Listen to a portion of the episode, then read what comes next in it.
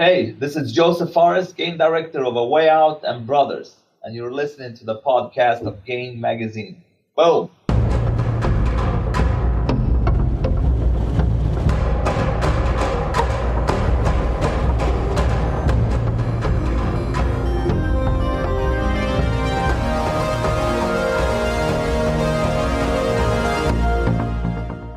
Wunderschönen guten Tag und herzlich willkommen zu Gain Insight, dem Podcast von Gain, dem unabhängigen Spielemagazin für Spielekultur. Mein Name ist Benjamin Horlitz und ich habe die große Freude, diesen Podcast heute zu moderieren und auszurichten. Wunderschönen guten Tag.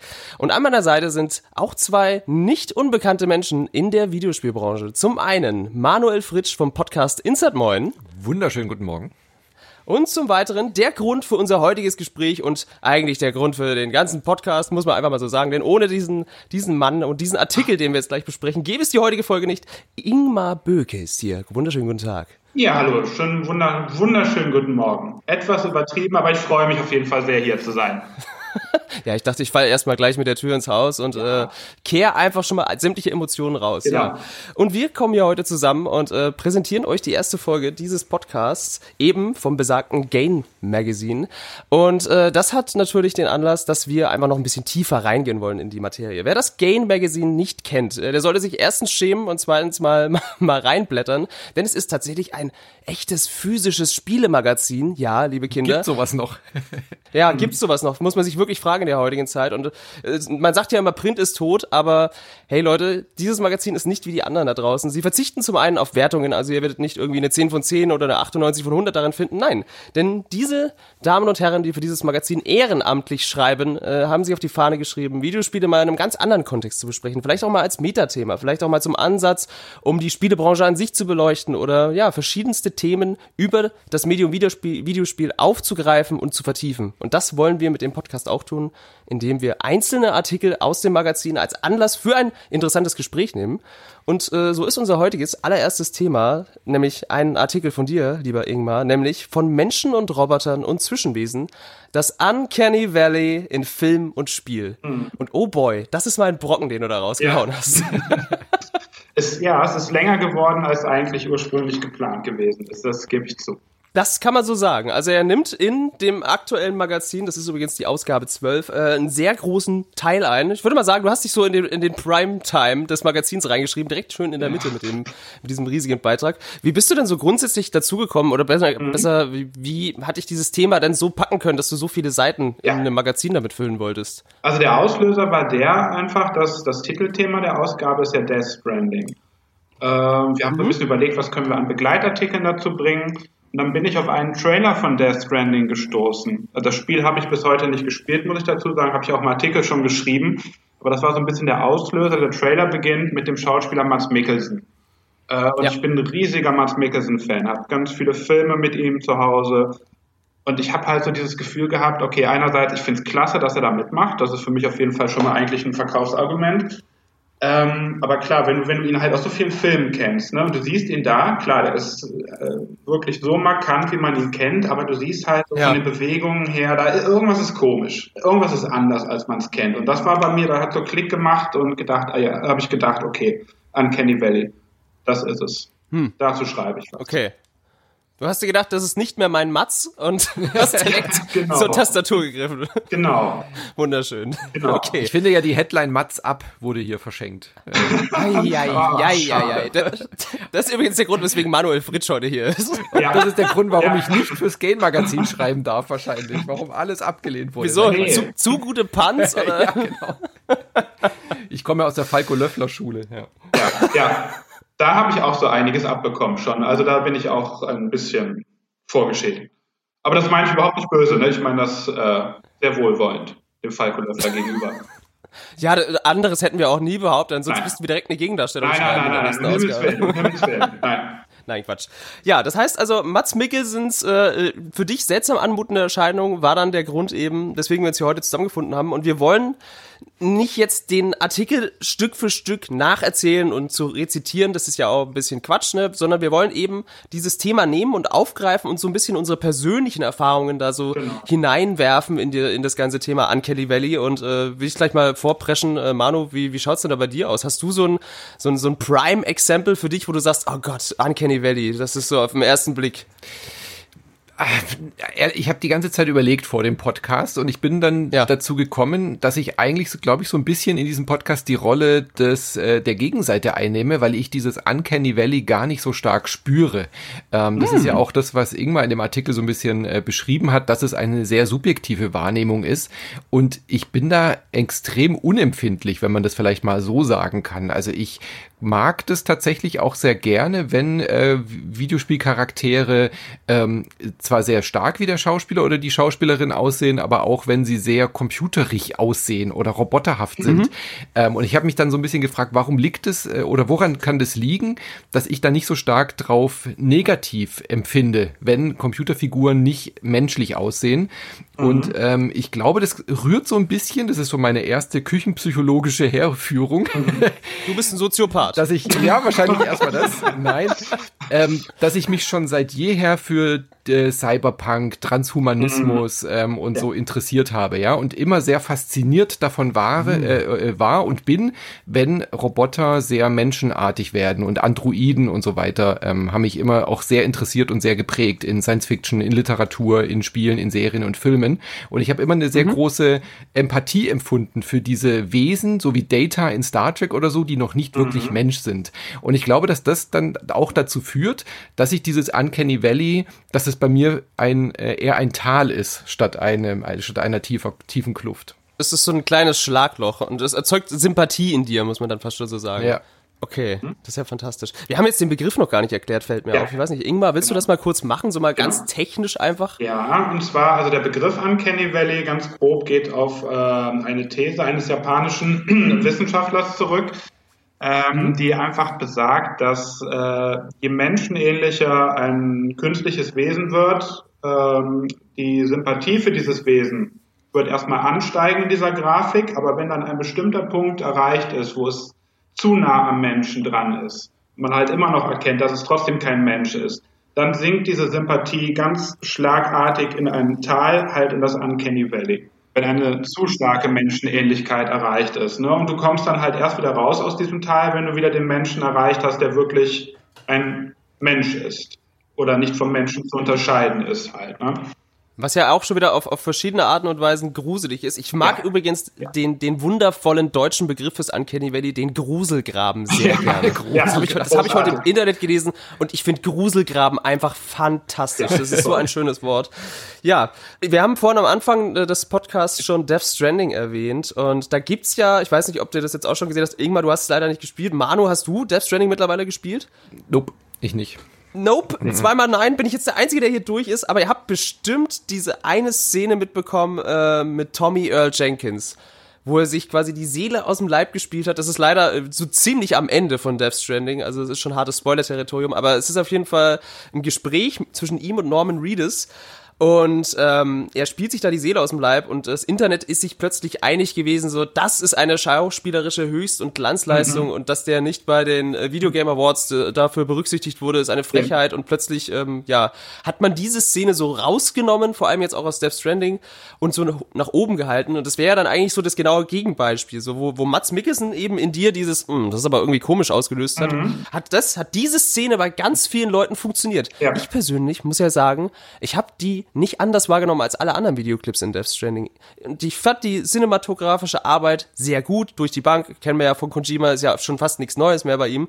Mhm. Aber die ist für mich während des Spielens nicht so rausgestochen. Vielleicht lag es auch daran, dass das wieder so ein typisches Kojima-Ende ist, was dich zwei Stunden lang mit Videosequenzen dann am Ende zuscheißt und man dann einfach völlig erschlagen ist von der Masse an, an mhm. Inhalt, so von Death Stranding, der Film am Ende also entweder konnte ich das nicht so richtig wahrnehmen, aber ich war dann schon auch so ein bisschen irritiert, dass jetzt dann ganz viele Leute gesagt haben, so, oh, das ist, das ist genau der Moment in dem Spiel, der für sie funktioniert hat und mhm. man liest sich dann die YouTube-Kommentare durch und ist so, ah, ich habe bei der Szene geweint, weil mich die Emotionen so gepackt haben und ich war so, okay, wirklich? bin jetzt ich das Problem oder seid ihr alle verrückt? Ich weiß es nicht. Aber, also, ja. aber wie ist denn bei dir das Uncanny Valley tendenziell? Also das, das würde ich jetzt auch noch gern wissen. Bist du da eher allergisch drauf ähm, oder eher auch unempfindlich? Nee, ich bin dann meistens immer so ganz rational. Also mich stört es nicht so in dem mhm. Sinne, dass ich mich dann direkt so, oh, das ist jetzt aber kein Mensch, sondern ähm, ich bin da, glaube ich, auch so ein bisschen stumpfer und denke mir dann einfach so, ja, das ist halt insgesamt nicht so schön. Mhm. Weißt du, ich bin da, äh, also ich kann das auch relativ schnell abstrahieren. Ich glaube, ich bin da schon so ein bisschen in deinem Camp, Manu, dass ich auch durch den jahrelangen Videospielkonsum irgendwie dahin konditioniert bin, dass es mich eigentlich nicht stört. Mhm. Mir fällt es dann tatsächlich eher wirklich in Filmen auf ähm, wo ich dann das eher sehe, weil sie, dich, weil sie sich da so hart anstrengen, meistens natürlich Menschen abzubilden und Videospielfiguren sind ja in der Regel vielleicht durch einen gewissen Artstyle oder eine Stilistik schon nochmal grundsätzlich ein bisschen abstrahierter in der Regel. Mhm. Aber ich habe auch ein paar Beispiele dann jetzt noch später mitgebracht, wo ja, wo, wo man es einfach nicht wegreden kann. Ja. Mhm. Deswegen. Ähm, ich glaube, ich bin gar nicht so weit entfernt von eurem Camp tatsächlich. Ne? Also ich wollte einfach Echt? mal so einen Artikel schreiben, um das Ganze mal so ein bisschen festzuhalten. Äh, ich habe ja auch geschrieben, ne, ich kann jetzt Mats Mikkelsen konkret nicht wirklich beurteilen im fertigen Spiel. Und also ich sag mal so, ne, wenn, wenn du jetzt einen tollen Schauspieler hast und du schaffst es wirklich, eine tolle Performance aus diesem Schauspieler rauszuholen, dass du einen Mehrwert mhm. hast, ne, dann kann ich mich ganz, ganz schnell daran gewöhnen, selbst wenn ich einen Uncanny Valley-Effekt am Anfang vielleicht noch habe. Ne? Und was mir zum Beispiel aufgefallen ist, als Heavy Rain damals rausgekommen ist, 2010, habe ich sehr viel mitbekommen, dass sich Leute beschwert haben über das Uncanny Valley, von wegen das, äh, André Peschke hat es ja auch beschrieben äh, in dem Artikel äh, als O-Ton, hat er Heavy Rain als Beispiel genannt. Und da habe ich zum Beispiel überhaupt kein Problem gehabt. Mhm. Bei Until Dawn wiederum, wo ich nicht mitbekommen habe, dass sich da groß Leute beschwert haben über das Uncanny Valley, da habe ich richtig, das ist mein krassestes Uncanny Valley äh, Erlebnis, was ich jemals hatte. Da musste ich wirklich bestimmt, na sagen wir mal zwei Stunden richtig, richtig mit mir kämpfen, weil das mir fast physische Schmerzen bereitet hat.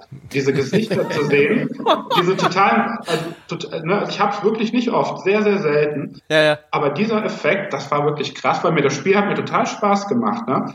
Aber so diese Künstlichkeit, einerseits die Menschen total echt, aber so diese Münder und wenn sie reden, es mm. sieht halt so mm. unglaublich künstlich aus.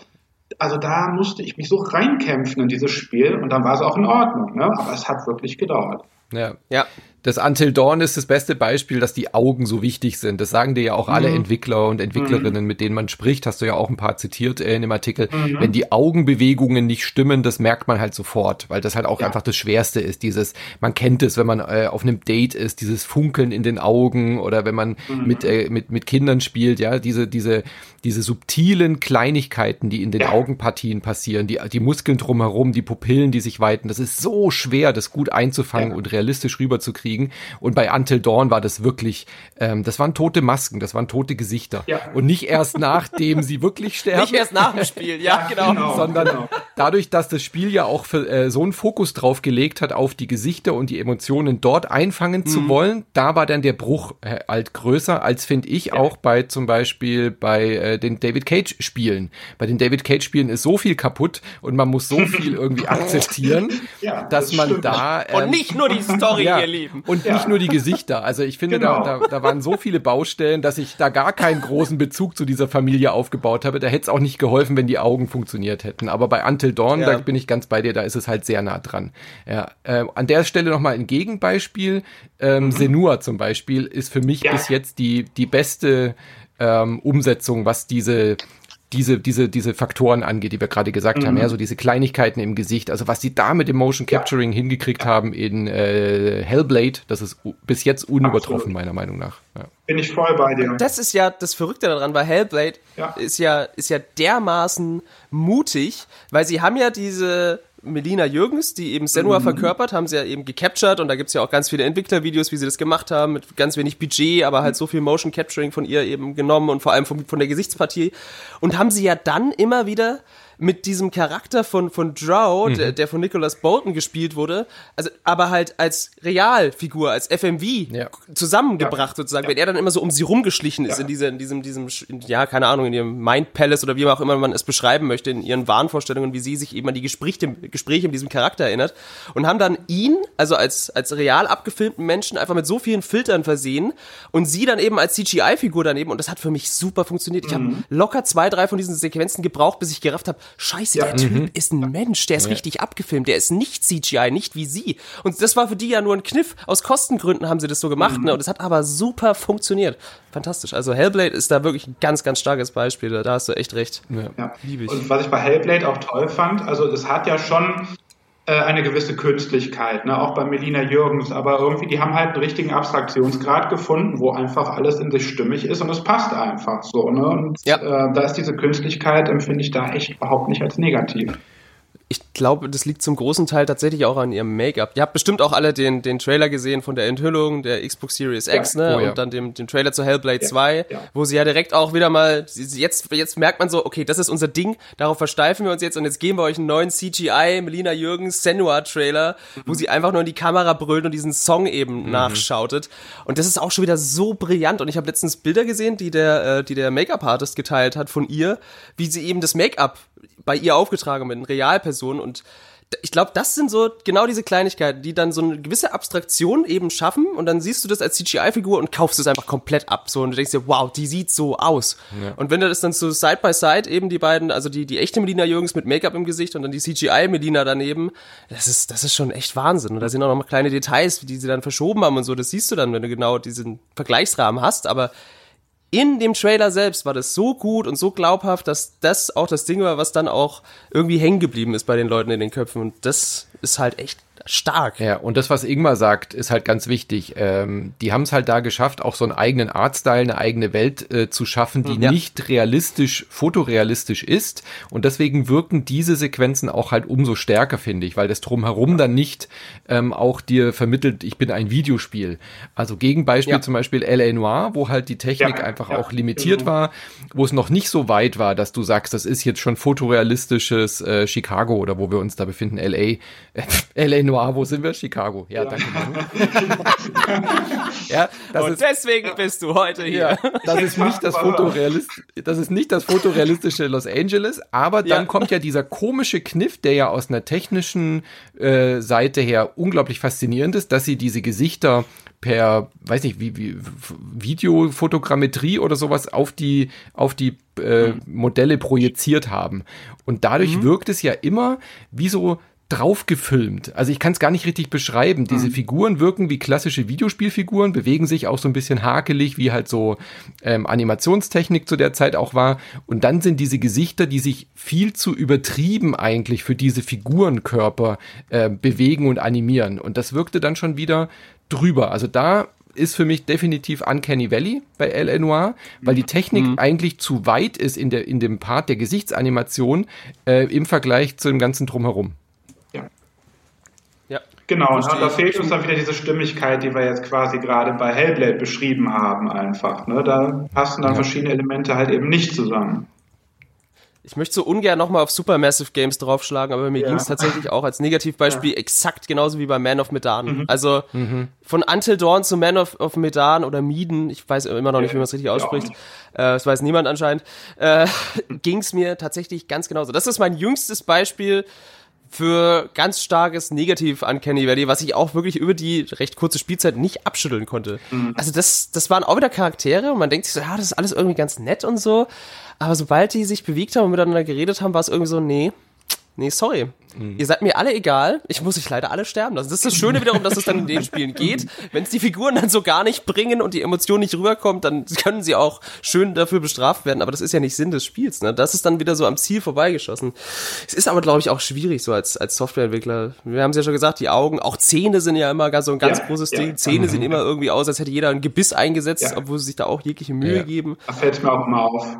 Ja, Ja, bei Assassin's Creed finde ich das immer, mhm. äh, merkt man es auch sehr stark. Also ich meine, wir beschäftigen uns jetzt ja auch alle viel mit Videospielen, deswegen fällt uns sowas mhm. vielleicht äh, mehr auf als ja. äh, Leuten, die jetzt nicht in der Industrie irgendwie so, so auf Details und so achten müssen, wie wir als äh, Spielekritiker. Aber ich finde, bei Assassin's Creed merkt man immer extrem stark, dadurch, dass es ja so eine Open World ist, können die ja nicht alles wirklich mit Motion Capture machen, sondern es wird halt sehr viel auch automatisiert. Und ich finde, es ja. fällt so stark auf immer. Gerade bei Odyssey, ähm, wenn du dann diese Hauptfigur hast, die sich dann wunderbar elegant bewegt in den Cutscenes, ja, die Münder mhm. passen, es ist alles lippensynchron, die Augen sind gut, die Haare bewegen sich, sie macht irgendwie coole Bewegungen und es wirkt alles sehr natürlich und sehr gut. Und dann kommt eine Nebenquest und dann stehen die Figuren da und bewegen sich ganz äh, störrisch so ein bisschen, ja, so automatisiert. Die Münder werden ähm, äh, automatisiert bewegt äh, durch die Textsprachausgabe Ausgabe, die dann, die dann einfach da ist. Da wird eine Datei reingeschmissen. Und plötzlich sind wir in Skyrim. Ja, und auf einmal machen die Münder halt so bap, bap, bap, bap, bap, bap. Ja, und dann kommt wieder eine Cutscene von einer Hauptmission und dann ist es wieder schön. Und das stört mich tatsächlich extrem. Also dann wäre es mir fast lieber, sie würden es durchgängig automatisieren und ähm, oder weniger Nebenquests machen, ja, damit es stimmig ist. Da da, ja. da kriege ich immer einen Vogel. da wäre ich eh stark dafür. Weniger Nebenquests in Assassin's Creed. Ja. Das, das ist nur unserem Alter geschuldet, Jungs. Wir, wir sind diejenigen, die wenig Zeit, aber viele Spiele haben, ja. nicht mehr umgekehrt. Das ist nur unser Problem. Aber ich glaube, ja, äh, das ist, das scheitert dann immer so ein bisschen auch an der, an der eigenen Ambition. Ne? Und irgendwas muss dann halt zurückstecken. Und in dem Fall sind es dann halt der Detailgrad bei den, bei den Nebencharakteren, die dir dann die 350. Quest servieren um halt eben diese Welt mit, mit in Anführungszeichen Leben zu füllen. Das sind, sind also auch so Kleinigkeiten. Ich habe auch so die, die, die These, dass auch so vielleicht so ein Stück weit auch die persönliche Sympathie darüber entscheidet, wie sehr man über das Uncanny Valley hinwegblicken kann. Du hast ja schon am Anfang gesagt, so, wenn einem irgendwie das Spiel besser gefällt, dann stört's einen vielleicht auch nicht so. Ich glaube, das ist auch ein ganz entscheidender Faktor, weil Spiele, die man nicht so mag, da, da neigt man dann, glaube ich, auch so ein Stück weit dazu, die negativen Punkte für sich rauszupicken und dann fällt's einem eher auf, ne? als wenn man aufgrund der, der Geschichte oder des, des Soundtracks oder was auch immer ein Spiel aus anderen Gründen liebt, als für die Darstellung, die ästhetische. Würde ich jetzt gar nicht so sagen, weil sonst würde sich, glaube ich, nee, nee, das würde ich jetzt so e-, echt nicht unterschreiben, ja. weil ich glaube, niemand würde bei gewissen Spielen die man trotzdem mag, sagen, das ist, das ist nicht Uncanny Valley, obwohl es sehr offensichtlich ist. Also bestes Beispiel Deadly Premonition, oder? Auch die Leute, die das Spiel ganz hart mögen, würden nie sagen, es ist ein technisch, technisch gutes Spiel oder wer, wer hätte gute Animationen. Da hast du jetzt aber auch wieder den besten Kandidaten dafür rausgenommen. Ne? Also.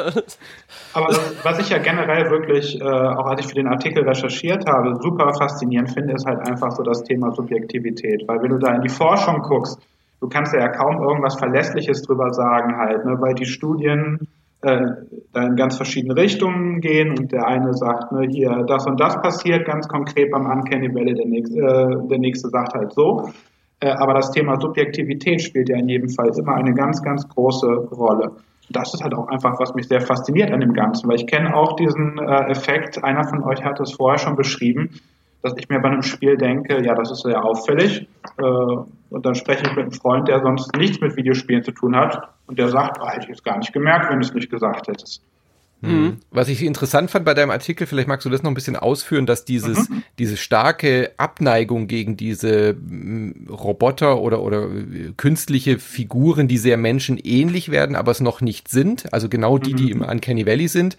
Woher kommt denn diese Antipathie? Das fand ich interessant, was die Forschung da sagt. Ja, also wie gesagt, da geht es auch wieder in verschiedene Richtungen. Ne? Also eine Richtung geht äh, in, den, äh, in den Bereich Evolutionsbiologie dass, dass man annimmt halt, dass das schon seit Ewigkeiten im Menschen verankert ist, dass man halt einen anderen Menschen als krank äh, oder nicht attraktiv wahrnimmt, dass irgendein, in Anführungszeichen, Makel, ein Schaden an ihm ist. Vielleicht, vielleicht überträgt er eine Krankheit, was auch immer.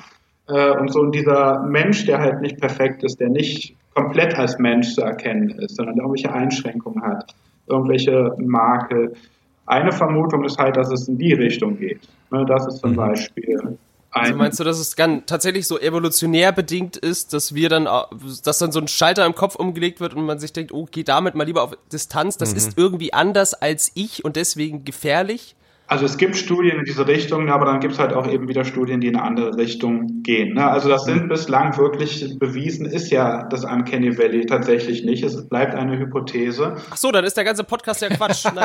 Nein, es gibt halt einfach verschiedene Erklärungsansätze. Ne? Ja. Äh, und da muss man so ein Stück weit mit leben halt einfach, dass es, äh, vielleicht ist es auch eine Vermischung aus zig verschiedenen Gründen halt. Ne? Da können der Faktor Subjektivität auf jeden Fall spielt, wie gesagt, eine große Rolle. Ne? Da können Vorerfahrungen mit reinkommen. Sagen wir mal, jemand ist wie Manu ein Fan von äh, Transhumanismus, von Science Fiction und so weiter und so fort. Der wird mhm. vielleicht nochmal ganz anders reagieren.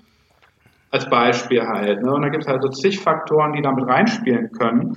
Insofern ist da sehr vieles sehr ungewiss und deswegen habe ich auch in dem Artikel tatsächlich gar nicht so viel Zeit auf die Forschung verwendet, weil der Begriff einfach so für sich ja schon relativ klar umrissen ist, wenn es so um die Film- und Spielbranche geht. Ne? Also wenn man von ja. Uncanny Valley ja. redet, dann weiß man, was gemeint ist, ne? unabhängig davon, ob es jetzt erwiesen ist oder nicht. Und ich sag mal, ein Filmemacher weiß halt auch, wenn er einen Animationsfilm macht, warum er versucht, was zu vermeiden sozusagen.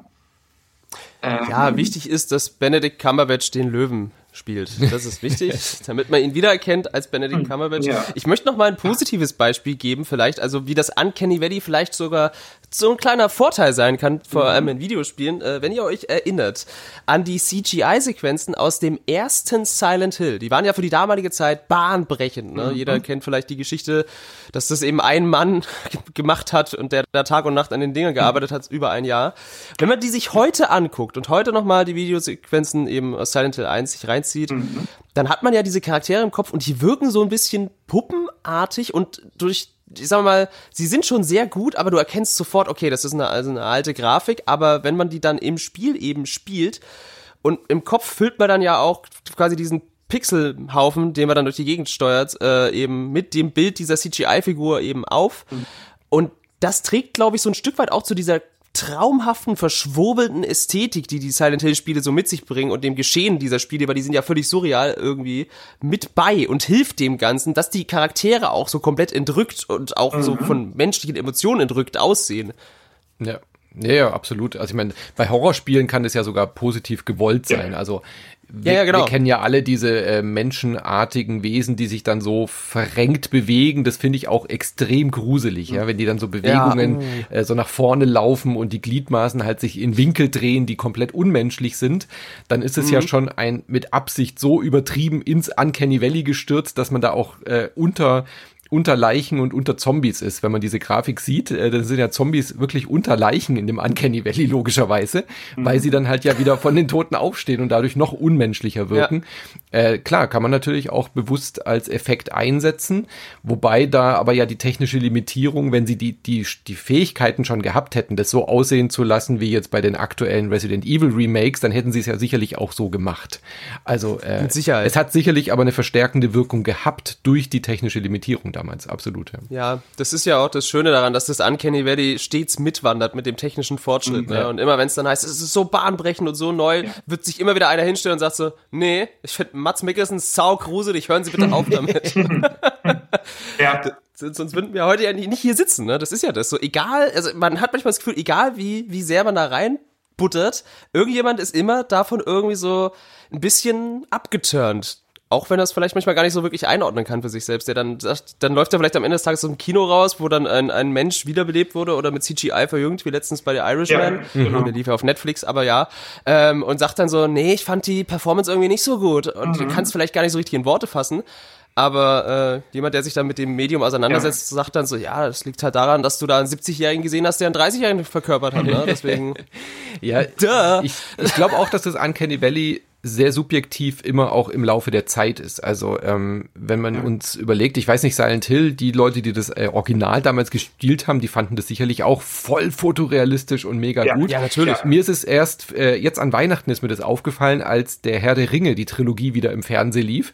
Auf mhm. einmal, so beim beim äh, beim Reinschalten, als gerade äh, äh, die Oma weg war und ich Helene Fischer wegschalten konnte, dann kam konnten wir ein paar Minuten Herr, äh, Herr der Ringe gucken und dann ist mir aufgefallen, wie krass man das heutzutage sieht, ähm, wie stark äh, Effekt ähm, äh, eingesetzt wurde, um die Hobbits so klein wirken zu lassen, ja.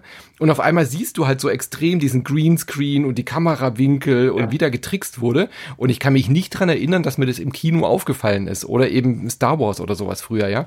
Und mhm. ich glaube, so geht's uns jetzt halt auch jetzt mit L.A. Noir. Als L.A. Noir neu war, waren wir alle so, wow, was ist denn da los, ja? Und jetzt wirkt's halt irgendwie so ein bisschen fehl am Platz an der Stelle. Also ich glaube schon, dass sich dieses Tal einfach mitbewegt mit dem technischen Fortschritt.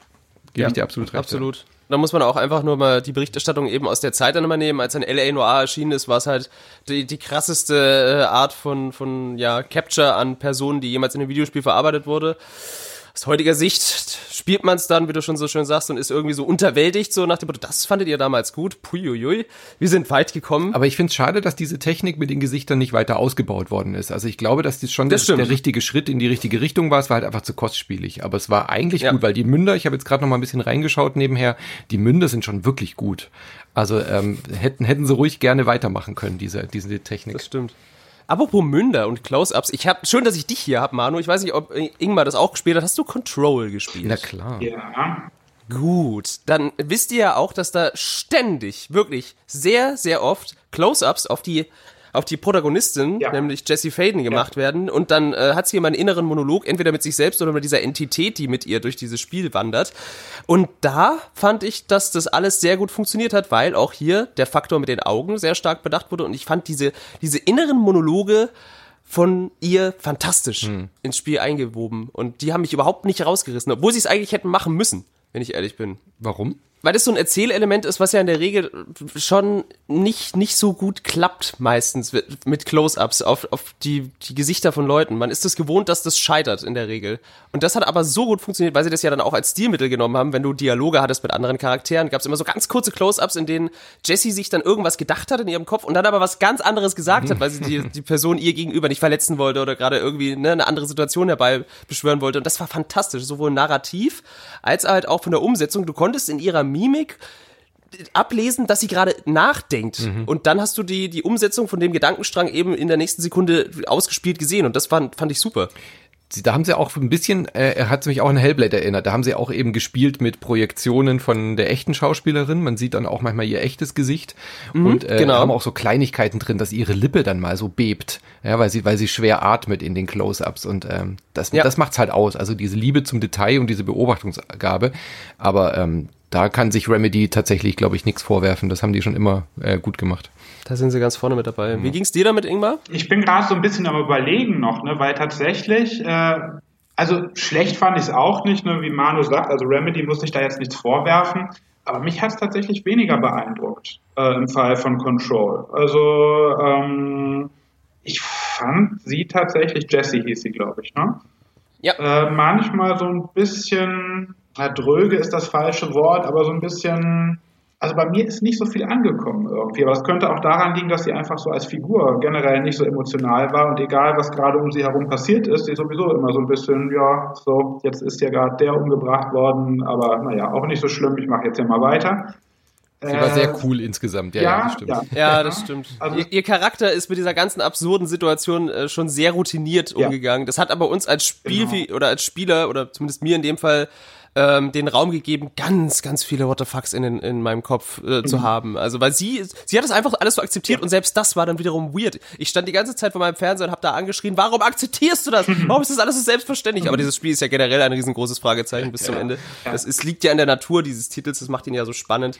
Ähm, deswegen, ja, war jetzt vielleicht nicht das beste ja, Beispiel. Aber wo ich tatsächlich neulich ein sehr faszinierendes Erlebnis auch wieder hatte, war tatsächlich bei The Irishman, dem Netflix-Film der ja auch mhm. im Artikel vorkommt. Und da hatte ich halt ähm, mir ein paar Zit äh, Zitate eingeholt von dem Björn Becher, der arbeitet für filmstarts.de. Und der konnte die Irishman vorab sehen und äh, hatte mir dann geschrieben, dass er bis auf in zwei Szenen, wo Robert De Niro halt sehr, sehr jung ist, äh, sehr, sehr stark verjüngt wurde, dass er da äh, beim Gucken nicht wirklich das Problem hatte. Dann habe ich die Irishman auch gesehen, als er auf Netflix äh, war war wirklich begeistert und hatte bei Al Pacino und Joe Pesci kein Problem mit der künstlichen Verjüngung. Aber mhm. bei Robert De Niro, der halt von Anfang an auch zu sehen ist, ich war so drauf fixiert, drauf zu achten halt auch, ne, durch diesen Artikel und durch das, was der Björn Becher mhm. vorher gesagt hat, Und ich habe dann immer so diesen künstlichen Glanz um seine Augen wahrgenommen und das hat mich irgendwie, also die, die Performance von Robert De Niro, also für mich doch sehr beeinträchtigt. Ähm, und der nächste hat dann wieder was anderes gesagt. Und da ist mir wieder aufgefallen, wie stark da die Meinungen auseinandergegangen sind. Äh, meine Freundin sagte zum Beispiel, ja, das fällt mir bei Al Pacino aber auch stark auf. Und da dachte ich mir, also bei Al Pacino finde ich das jetzt nicht so stark. Nur wie stark es da auch wieder auseinandergegangen ist, einfach so diese Wahrnehmung. Hängt auch stark vom Schauspieler ab, glaube ich auch, ja.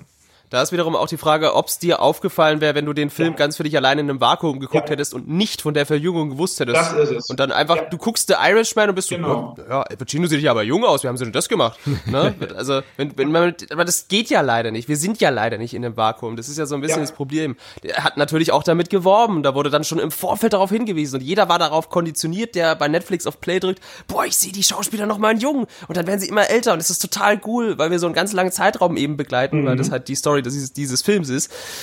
Und das ist dann auch wieder so die Frage, äh, ne? Wo geht da die Reise hin? Ja, so, es, wenn, wenn, es, ist halt nicht jeder so ja. faltenfrei wie Samuel L. Jackson. Bei dem ist es mir echt überhaupt fast gar nicht aufgefallen. In äh, Captain Marvel fand ich das so krass. Mhm, ich, ich, dachte, wow, wie haben sie das denn hingekriegt? Äh, das ist mir überhaupt nicht aufgefallen, dass es als CGI ist. Ähm, genauso mhm. bei Will Smith. Ich habe den Film jetzt noch nicht gesehen, dieser äh, Dingsbums Man, Gemini, Gemini Man. Gemini Man, ja. genau. Gemini genau. Man. Das ist ja auch ähm, klar. Bei, bei Filmen ist es, finde ich, ähm, oft ein bisschen schwieriger, weil sie halt dann auch wirklich auch als echte Schauspieler so bekannt sind und man sie halt so mhm. gut auch sieht und kennt, ja, als bei einer mhm. Videospielfigur, die jetzt ja dann auch ähm, verfremdet ist oft oder eben nicht so ganz der Schauspieler ist. Da kann ich das tatsächlich ein bisschen besser akzeptieren, wenn mhm. die dann so leicht Uncanny Valley haben als bei einem äh, bei einem Schauspieler, der ja wirklich nicht nur fotorealistisch ist, sondern halt wirklich auch mhm. realistisch mhm. da ist. Und da ist diese CGI dann äh, deutlich äh, auffälliger. Das äh, kann ich äh, ja. auch nachvollziehen, dass das dann noch mehr äh, klickt so in einem, dass man sagt, ja, das kann ja gar nicht sein, der kann ja gar nicht so jung sein. Und äh, der hat doch die Falten mhm. im Gesicht. Seit 20 Jahren sehe ich den, wie der, wie der älter wird und Falten im Gesicht hat. Ja. Entschuldigung, ich habe genauso gesehen, dass sie alt geworden sind. Mhm. Wisst ihr, wo ich das größte ja. Uncanny Valley hab, wo ich mich wirklich äh, grusel, wenn ich jetzt äh, gerade mal so rückdenke, wenn ich im Europapark die äh, Piraten von Butterbar Fahrt mache. Boah, also du kannst mich in jede Geisterbahn stecken, in jede Achterbahn, ja. ich fahre alles mit, aber diese Piratenbahnen oder so, wo dann diese diese alten Roboterwesen stehen, die dann so wah, wah, wah, wah, und sich so komisch bewegen, das finde ich extrem gruselig und ich glaube, das ist auch Uncanny Valley so ja. ein bisschen. Ja, stimmt, ich glaube auch, ja. jeder hat mit Sicherheit auch mal ein Uncanny Valley, wenn er irgendwo mal Klamotten kaufen gehen sollte. Ich muss ganz ehrlich sagen, ich habe manchmal ein Uncanny Valley bei Schaufensterpuppen. Ich finde ja, die nicht find gruselig, ich, ja, doch, ein bisschen. aber äh, es ist immer so, ich laufe dann so vorbei und denke mir so, mh, hm, das ist irgendwie, Nee, das ist irgendwie scheiße. ich weiß auch nicht. Ich kann das nicht mal richtig ein. Und ich finde tatsächlich, die, je abstrakter die Schaufensterpuppe ist und je fast schon äh, Bot- und Spielzeugmäßiger sie aussieht, und sei sie grün eingefärbt oder irgendwie ganz, ganz komisch Neonfarben, wie es ja in diesen fancy äh, ja, Kaufhäusern manchmal der Fall ist, desto weniger stört's mich. Mhm. Und äh, so realistische Schaufensterpuppen finde ich einfach mhm. mal irgendwie weird. Ich kann es nicht mal genau erklären, aber es ist wahrscheinlich auch das genau das. Ja. Mhm. Das ist, glaube ich, auch ja. dieses biologische Phänomen, dass du dann äh, denkst, das ist ein krankes Wesen, ja, und musst Abstand ja, Entschuldigung, Sie sind nicht, nicht für den Geschlechtsakt geeignet. genau. Benny geht immer so hin. Nein, kein Date mit dir. ja, ich genau. möchte keine Entschuldigung, Kinder bei dir swipe ich nicht nach links oder rechts. So. Eieieiei. Aber also was, was mich ja auch vom Thema Subjektivität mal abgesehen, äh, oder was ja schon so ein bisschen auffällig ist, sagen wir mal so, dass es Unterhaltungsprodukte gibt, ob Spiele oder Filme, die tendenziell eher dazu neigen, solche Reaktionen auszulösen als andere. Mhm. Ja. Und da ist für mich natürlich auch so ein bisschen spannend, wohin jetzt die Reise geht in der näheren Zukunft. Ne? Wir haben jetzt eine neue Konsolengeneration, die vor der Tür steht. Aber irgendwie bewegen, also wir bewegen uns ja im Moment so ein bisschen in so einem Bereich von äh, diminishing returns, wo jetzt die Sprünge nicht mehr so riesengroß sind, wie zum Beispiel damals von der Diskette zur, zur CD-ROM oder so als Beispiel. Mhm. Wie, wie seht ihr da so die, die Zukunft? Was für Sprünge werden wir in den nächsten Jahren machen? Auch in Bezug auf das Uncanny Valley. Wenn ich mir jetzt, wie gesagt, nochmal den, den Trailer für Hellblade 2 so angucke und weil das dann in der Spielgrafik so umgesetzt werden könnte, dann könnte man fast schon sagen, es sieht rosig aus, aber wie du schon mhm. sagst, ich glaube nicht, dass da die, so die Riesensprünge gemacht werden. Das werden, glaube ich, eher, wie gesagt, so kleine weitere Iterationen sein und dann wird der Graben einfach weiterhin mit uns laufen. Mhm. Ich glaube ich glaube es ehrlich gesagt nicht, dass wir irgendwann an den Punkt kommen, wo das nicht auffallen wird. Mhm. Dass dann eine CGI-Figur ist oder ein abgescannter Schauspieler. Oh, das glaube ich schon. Und sei äh, Mats Mikkelsen noch so gut befreundet mit Kojima, er ist immer noch CGI. Ähm, weiß ich nicht. Ich, also, ich weiß nicht, ob wir da jemals hinkommen. Ich meine, wir sind ja jetzt an dem, an dem äh, Stand, wo man, um so eine gute Animation hinzubekommen, immer noch Motion Capture braucht. Und ja. ich glaube, der nächste Step, an dem Hollywood auch schon lange arbeitet und äh, die Videospielindustrie ja auch eigentlich schon einen Schritt näher ist, ist der Schritt, dass wir halt solche Performances hinkriegen, ohne überhaupt noch Motion Capture machen zu müssen. Ja, also mhm. sprich äh, ein Kinofilm, bei dem James Dean dann drin ist und ähm, ja. Marilyn Monroe und die ohne Motion Capture in, zum Leben erweckt werden, dass man quasi neue Sequels zu diesen ganzen Klassikern drehen kann.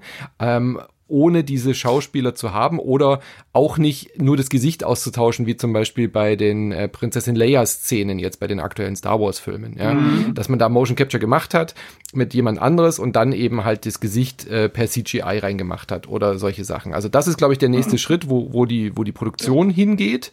Ähm, und ich glaube, wir werden aber gleichzeitig auch immer wieder so äh, Abrutscher sehen wie Cats.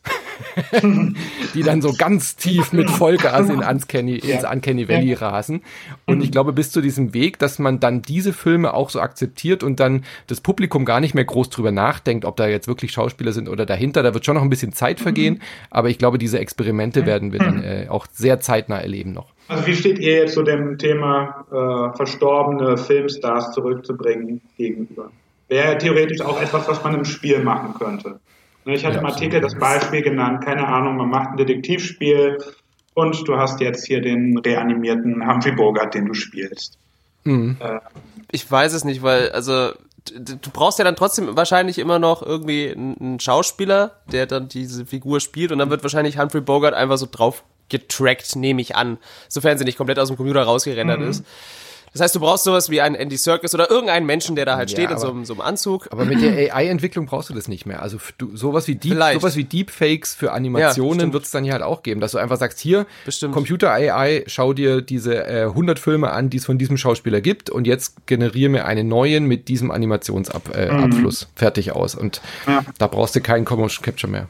Das läuft dann viel über Sympathie. Wenn das ein Schauspieler ist, den ich mag, dann werde ich das wahrscheinlich eher akzeptieren können und dann werde ich das wahrscheinlich auch eher feiern können. Aber grundsätzlich finde ich es schon irgendwie gruselig. Ich weiß nicht, würdet mhm. ihr auch noch mal irgendwie auf so eine auf so ein Konzert gehen von einem Künstler, der schon lange tot ist, sowas wie Nirvana oder ja. so, ne? Das, das gibt ja. das gibt's ja auch oder die Beatles, die ja, dann irgendwie wieder genau. auf Tour sind mit so einem CGI Set und das ist doch irgendwie weird, ich weiß es nicht. Also als, Vielleicht, als Happening könnte ich mir sowas äh, schon vorstellen, dass ja, sowas klar, man, hat, man kann auch ironisch in den Film gehen. Ja, also. genau. ich glaube, bei Kinofilmen wird es sehr viel schwerer zu akzeptieren, weil da auch diese moralische, die künstlerische Debatte eine sehr viel mhm. größere mhm. sein wird. Ja, also mhm. äh, was weiß ich, willst du jetzt einen neuen Film mit ähm, Heath Ledger als Joker? Ja, was, was, ja. was spricht dafür, ja. was spricht dagegen? Einerseits hast du natürlich dann wieder, kannst ihn wieder sehen in, in dieser Rolle oder in anderen Rollen, aber andererseits ähm, gefährdest du damit ja auch Arbeitsplätze für die Schauspieler und Schauspielerinnen, die es dann noch gibt. Bei Videospielen wird, glaube ich, diese Debatte gar nicht so groß sein, weil die halt sowieso schon sehr viel abstrakter sind und die Schauspieler mhm. ja nicht so eins zu eins da drin sind. Also mhm. ähm, wenn du dann einfach als Videospielstudio sagen kannst, wir haben hier Aufnahmen, unsere Figuren können können sich bewegen wie echte Menschen, aber wir müssen dafür keine Schauspieler mehr per Motion Capture aufnehmen. Wir müssen diese, diese Kostenfaktor nicht mehr haben. Ich glaube, dass wir das bei Videospielen sehr schnell sehen werden, dass da äh, per AI einfach äh, Menschen in, also gerade auch NPCs im neuen GTA oder so, ja, da muss ja keiner mehr Motion Capture für machen. Und ich glaube, dass wir das da als erstes sehen werden. Und da wird es auch, glaube ich, keine große künstlerische Debatte drum geben, solange die halt nicht aussehen wie echte Schauspieler ich könnte, ich könnte mir auch vorstellen, dass es dann noch mehr so die Entwicklung gibt, wie wir es ja jetzt auch im vergangenen Jahr hatten, dass ja ganz viele Spiele und Medien plötzlich irgendwie so äh, einen Terminator-Patch gekriegt haben. Auch Gears of War 5 war da ganz vorne mit dabei, dass du dann plötzlich diese neue gealterte Sarah Connor eben mhm. im Multiplayer von Gears of War hattest. Und ich glaube, dass solche Sachen passieren können. Und in der Regel neigt man dann ja auch dazu zu sagen, ja, das ist ja cool. Ich gucke mir den neuen Terminator vielleicht nicht an, aber ich find's cool, dass Sarah Connor da mhm. mit dabei ist im Multiplayer und dann kann ich jemand mit ihr wegklatschen.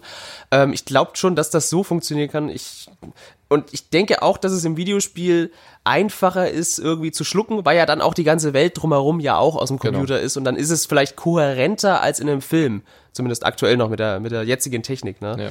Es wird wahrscheinlich sich nicht vermeiden lassen auf kurz oder lang. Das, das wird passieren. Mhm, ja. Und eigentlich haben wir es ja schon im Videospiel. Ne? Guck mal die ganzen Fußballspieler an. Es ist ja im Endeffekt schon. Ja, aber die wurden, da, ja, auch die wurden ja auch gecaptured klar. Die wurden gecaptured, gecaptured klar, ja. aber äh, die Aufnahmen sind genau. ja nicht weg. So, du hast, ja, die haben ja dann in 100 Jahren immer noch die, die, die Messi-Captures. So, und dann kannst du dann noch im, im, genau. im FIFA 2033 äh, dann auch nochmal irgendwie mhm. den jungen Messi auf den Bolzplatz schicken, ne? mit mhm. den alten Moves von damals. So. Genau, das war ja auch das, was der Björn Becher sagte in Bezug zum Beispiel jetzt auf Al Pacino und Robert De Niro, ne? dass Netflix ja jetzt sowieso das ganze Material von denen hat, äh, von dem Performance mhm. Capturing, mhm. dass man das in mhm. Zukunft ja auch nutzen könnte. Ähm, ja, wobei es ja jetzt so ist bei dem Modell, was Manu beschrieben hat, ne, würde ja im Grunde genommen dieser Schritt auch irgendwann quasi überflüssig sein, wenn ich es richtig verstanden habe, oder? Ja, denke ich auch. Also ich meine, so, solange man wenn du dann alle Al Pacino-Filme fütterst, äh, dann hast du dann, glaube ich, relativ schnell seine Bewegungsmuster, seine typischen Sachen dabei. Was natürlich dann fehlt, mhm. ist so dieses, dieses künstlerische Neue. Also wenn ein Schauspieler mm. über sich hinauswächst und eben ein äh, etwas verkörpert, was er so noch nicht gemacht hat, das wirst du mit AI wahrscheinlich nicht so gut hinkriegen. Mm. Dafür ja. wird es wahrscheinlich immer noch Schauspieler brauchen, hoffe ich zumindest mal. Ja, ja, ja oder ja. du oder du kannst dann halt nur tatsächlich, wie wie es so schön so. heißt, nur typecasten. Ne? Dann krieg, du kriegst dann genau. ja, dann kriegst du halt nur einen Al Pacino, aber dann hast du halt bloß den den, äh, den Drogenbaron und koksziehenden, wütenden Typen, genau, den der geil Gangster spielen kann, aber genau. vielleicht nicht in der Romantic Comedy funktioniert. Ne? Sagen wir es doch, wie es ist. Ich sehe gerade das Beispiel vor mir. Stellt, stellt euch vor, Breaking Bad wäre aus dem mhm. AI und sie hätten sie und sie hätten nur die Aufnahmen aus ähm, Malcolm in the Middle genommen. Malcolm in the Middle, ja. ja. Muss man bei YouTube gucken. Irgendwo gibt es doch bestimmt schon sowas. Mit Sicherheit. Das, ging, das war ja, glaube ich, tatsächlich für viele Leute anfangs ein wirkliches Problem mit dem, mit dem Schauspieler, dass sie immer noch den, den Dad aus Malcolm mittendrin gesehen haben und nicht halt eben diese tragische Rolle von dem Kriegs, krebskranken äh, ja. Drogenbaron. Da, ja, da, da fängt das Uncanny Valley auch schon im Kopf bei manchen Leuten an, glaube ich. Oder der Gruselgraben. Ich möchte Gruselgraben, Gruselgraben. bitte etablieren ja. in diesem Podcast bei diesem genau. Podcast. Das, wär, das würde ich mir wünschen. Aber irgendwann, um da, das nochmal aufzupicken, ich glaube, Aha. dass wir trotzdem Schauspieler und Schauspielerinnen in Videospielen nach wie vor sehen werden, weil das hast du ja auch äh, mhm. eingangs in deinem Artikel gut beschrieben. Das hat einfach eine unglaublich starke äh, Werbewirkung. Wenn man einfach sagen kann, ja. diese ja. Hollywood-Stars sind in unserem Spiel drin. Es wäre ja nicht nötig, dass da Hollywood-Stars drin sind. Nee. Also ähm, das ist ja wirklich ein reiner Werbeeffekt im Endeffekt. Ja. Keanu Reeves, ne, man sieht es gerade sehr gut bei äh, Cyberpunk. Ja. Also Keanu Reeves taucht ja dauernd auf irgendwelchen Social Media Bildern auf, irgendwie von CD Projekt und äh, klar. Ja, es ist, es ist nicht dumm. Es ist nee. natürlich auch eine Form von Wechselwirkung und Marketing, klar, das ist logisch, ne? Genau, ne? Das war dann wiederum aber halt auch der Punkt, wo ich sage, zum Beispiel, wenn du jetzt wirklich einen richtig guten Schauspieler hast, wie Matt Mikkelsen, also nichts gegen Keanu Reeves, ist ein toller Typ, aber er ist jetzt vielleicht nicht der Mega-Schauspieler. Aber wenn du jetzt einen richtig guten Schauspieler wie Mats Mikkelsen hast halt und du kannst dann wirklich auch aus deiner Performance, du profitierst wirklich davon als Spiel, ne? eine Figur mhm. profitiert ja. davon. Wie gesagt, also dann finde ich, dann ist es natürlich eine phänomenale Sache, wenn du richtig, richtig tollen Schauspieler hast. Ja. Ist mir auch bei Telling Lies wieder aufgefallen halt. Ne? Ich finde äh, die Besetzung da generell wirklich sehr, sehr gut. Ähm, und das kann ich mir eigentlich nicht so wirklich vorstellen ohne reale Darsteller. Also Nee, das, das Geile ist bei Keanu Reeves, du musst kein De-Aging einsetzen, das macht er schon von ganz alleine. Ja, das stimmt.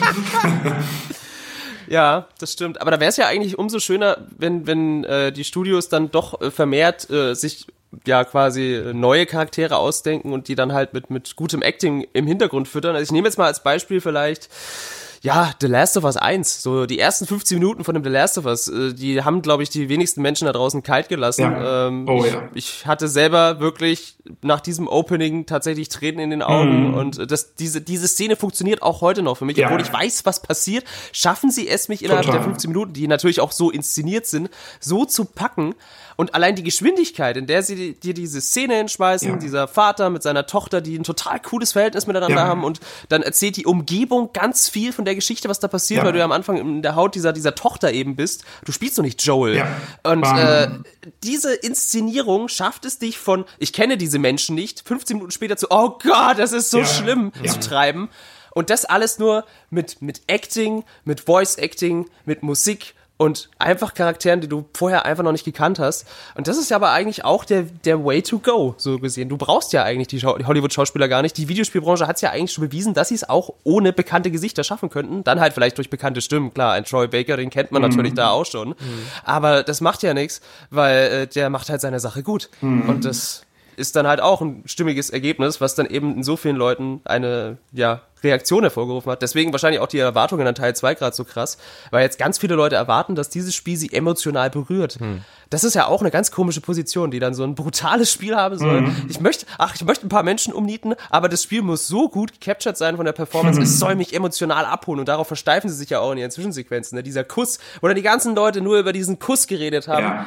zwischen Ellie und ja, dieser anderen ja. Frau.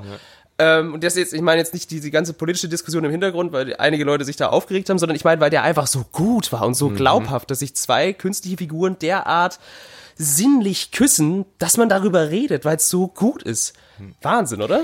Und das kriegt halt Naughty Dog Stimmt. auch immer hin. Das war, das war schon immer ihr Geheimnis bei Naughty Dog, ähm, dass sie die Motion Capturing Szenen gleichzeitig aufnehmen mit allen Akteuren ja. gleichzeitig und mhm. die Sprache im selben Moment aufnehmen. Ja. Das heißt, wenn jemand eine schwere ja. Kiste hochhebt, dann verändert das sich die so Stimme. Ja. ja. und wenn mhm. sie dann im Auto sitzen, dann sitzt der eine wirklich hinter dem anderen und der andere muss sich umdrehen und gestikulieren und machen und tun. Und wenn sie kämpfen und, und dabei reden, und man merkt es so und ich verstehe nicht, ja. warum das so wenig Studios nachmachen. Ja. Das ist so ein einfaches Geheimnis. Äh, das müsste eigentlich, müssten eigentlich alle wissen und eigentlich müssten alle hingehen und sagen, ja. es geht nur so, wie Naughty Dog das macht. Ansonsten äh, hast du immer diese abgesetzten Lines, die vorgelesen werden. Ja, ist genau. natürlich eine, eine, ist natürlich eine Kostenfrage, verstehe ich schon.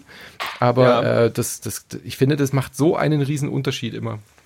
Total. Es ist so ein bisschen, ja. es ist so ein bisschen die gute alte Theaterschule. Ne? Man könnte ja fast schon sagen, mhm. die sämtliche Figuren in Naughty Dog spielen äh, übertreiben ihre Emotionen, damit es auch noch der Typ in der letzten Reihe mitkriegt, wie sie sich gerade fühlen. Aber es ist halt so gut gemacht ja. und dann halt eben für ein Videospiel, dass man da dann einfach wieder sagt, also für ein Videospiel irre, Leute. Wenn das ein normales Bühnenstück wäre, wäre man so, ja, ist nett, schön, dass ich fünf Euro Einträge gezahlt habe, aber mhm. als Videospiel ist es plötzlich wieder ganz anders und man nimmt es wieder ganz anders wahr. Ja.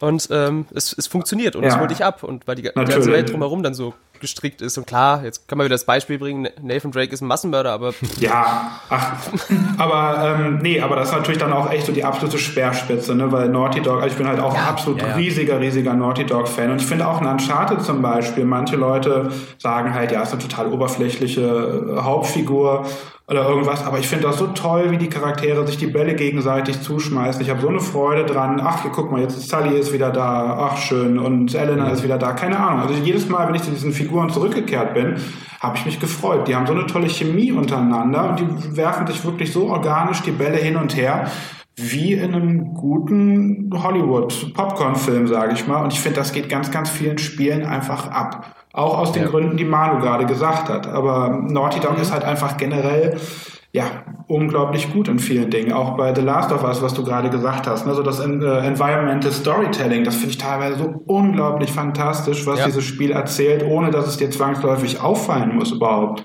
Das sind halt dann die Kleinigkeiten, ja. die man entweder wahrnimmt oder auch nicht wahrnimmt. Mhm. Und wie gesagt, manchmal weiß man gar nicht, warum es einem so gut gefällt. An der Stelle möchte ich nochmal Days Gun pitchen. Mhm. es ging ja total ja. unter, aber Days Gun, ähm, ich war bei, bei denen äh, im Studio und habe mit denen geredet und die haben auch genau gesagt, sie haben, einige von denen haben eben auch bei Naughty Dog mal gearbeitet, ist ja auch ein Sony-Studio, haben sich mhm. das angeschaut und sind dann auch zu dem Schluss gekommen, wenn wir Cutscenes machen, dann machen wir das genauso wie Naughty Dog. Und deswegen ähm, kann ich da für Days Gun wirklich auch meine Hand ins Feuer legen. Es ist vielleicht nicht das beste Spiel, es ist, hat viele Macken und so auch, aber die Sachen, die da wirklich gut funktionieren, die sind auf Naughty Dog ähm, Stil gemacht. Also auch die Dialoge mhm. und alle sind genauso dort aufgenommen, gleichzeitig mit Motion Capture. Da war auch ein Regisseur die ganze Zeit dabei, der dann halt immer direkt auch beim Betrachten der Szene wie bei einer Theaterprobe sagen konnte, ach nee, komm, wir machen das doch anders, du gehst nochmal von der Seite, du sagst das nochmal anders. Und das merkt man, finde ich, dem Spiel auch an, dass sie sich da sehr mhm. viel Inspiration geholt haben. Das habe ich aber jetzt schon von einigen Leuten gehört, dass äh, Days Gone doch ziemlich unterschätzt sei. Ja, ist es auch, ja. Ja, es ist so ein bisschen hinten runtergefallen, weil ja. die Leute einfach, glaube ich, äh, die Schnauze voll haben von Zombies, aber das sagen sie gefühlt auch schon seit fünf Jahren ja. und spielen es trotzdem. Also ja, ist, ist glaube ich, zu Unrecht gescholten und äh, gibt ja bestimmt auch ja, relativ, günstig. Ja. Deswegen ähm, kann man sich bestimmt auch nochmal drauf schaffen. Ja, also ich hab's auf dem Zettel. Ich bin ja eher ein PlayStation-Fanboy, insofern. Äh, Ach so. Ja, total. Und deswegen, also was geht, spiele ich auf der PlayStation tatsächlich und ich hab's auch auf dem Zettel. Bevor ich mich jetzt irgendwie an Death Stranding wirklich heranwage und da wie Christian Schiffer 80 Stunden in der Pampa rumlaufe und äh, da denke ich mir dann doch, na, vielleicht spielst du dann doch lieber Days Gone. Ich glaube, das ist vielleicht etwas weniger anstrengend und äh, ja, also jetzt im Falle von Death Stranding, das ist so ein Spiel, das kann man schlecht Leuten empfehlen. Das muss man leider tatsächlich ja. wirklich mal selber ausprobieren ja, und sich natürlich. da mal fünf Stunden wirklich hinsetzen. Das ist du. ganz schwer. Also ich habe da auch äh, meine Reise damit be begleitet, auch in einem, in einem Podcast. Aha. Und äh, ich habe nach fünf Stunden noch nicht gewusst, ob mir das Spiel gefällt. Ja. Dann habe ich nochmal fünf weitere gespielt und dann hat's geklickt für mich. Mhm. Das klingt jetzt furchtbar. Das ist genauso wie wenn man sagt, oh, du musst dieses, dieses JRPG 40 Stunden spielen und dann wird's gut. so hat sich's nicht angefühlt. Ich genau. konnte es einfach nur nicht für mich einordnen. Aber wie gesagt, da schweifen wir jetzt auch so ein bisschen vom Thema Uncanny Valley ab. Genau, nee, aber ich glaube, du musst auch einfach, du musst auch einfach in der Stimmung sein, dich daran zu trauen irgendwie, ne? Ja, und, es, ist, äh, es, ist ein entschleunigendes Spiel, ja. wenn man einfach mal, wenn man einfach mal abschalten möchte, so ein mhm. bisschen tatsächlich. Das ist wirklich auf seine Art und Weise ja. sehr einzigartig ja. Äh, in der in der Art. Ja. Nee, ich will da gar nicht Negatives sagen, da kann ich mir gar nicht erlauben. Da ist einfach nur so diese Hürde, so innerlich, so ein bisschen, dass man sich denkt, oh, das ist Arbeit, das ist anstrengend. Äh, irgendwann mal. Das so. Gefühl hatte ich zum Glück nicht. Nee. Gut, dann, dann kann man jetzt aber eigentlich so festhalten, dass Uncanny Valley ist eher so der Uncanny äh, Marianne-Graben, denn er wird uns wahrscheinlich noch ein bisschen weiter begleiten, weil er halt einfach so viel Potenzial bietet ja. eben für Interpretation und äh, gewisse Ansätze und je nachdem, wer äh, sein, sein Eimerchen da reinkippt und gucken, ob er es irgendwie füllen kann mit ja, Film und Spiel, äh, wird da ein anderes Ergebnis rausziehen von den, von ja. den Schaffenden in der Medienbranche. Das heißt, äh, vielleicht kommen wir in der Konstellation dann auch noch irgendwann mal zusammen, weil das, das, das, wird, das wird uns einfach weiter begleiten, dieses Thema. Das wird nicht aufhören. Da bin ich ziemlich sicher, wenn ich ehrlich bin. Ja, mhm. natürlich. Nun gut. Habt ihr noch irgendwas, Jungs? Gibt es noch irgendein Beispiel, was ihr noch anbringen möchtet? Irgendwas, was euch verstört oder unsittlich berührt hat im Uncanny Valley? Nope. Nee, also. Betretenes Schweigen. Alles klar. Dann würde ich sagen, äh, kommen wir so langsam zum Ende. Die, die erste Folge Gain Insight äh, ist hiermit äh, erfolgreich bestanden. Die Feuertaufe hoffentlich geschafft. Äh, mhm. Alle Leute, die uns bis jetzt, bis hierhin durchgehalten haben, vielen Dank, dass ihr noch da seid. Wunder, wunderschön. Freut uns sehr, dass ihr eingeschaltet habt. Wir sind noch nicht am Ende. Wir möchten euch nämlich noch sagen, wo ihr uns findet. Und ganz wichtig natürlich, wenn euch dieses Gespräch Lust gemacht hat, das ist in etwa das, was euch auch im Magazin selbst erwartet. Das Gain Magazine.